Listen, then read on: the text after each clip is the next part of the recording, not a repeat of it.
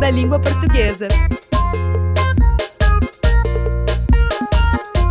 A atriz Naruna Costa é uma das personalidades da experiência Falares da exposição principal do Museu da Língua Portuguesa.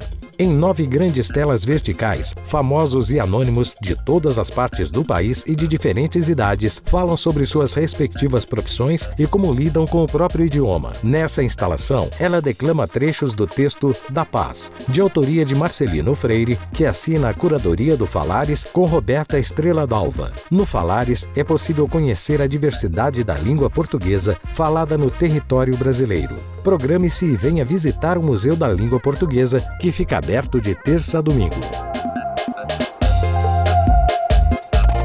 Para mais informações, acesse museudalinguaportuguesa.org.br. Apoio CBN.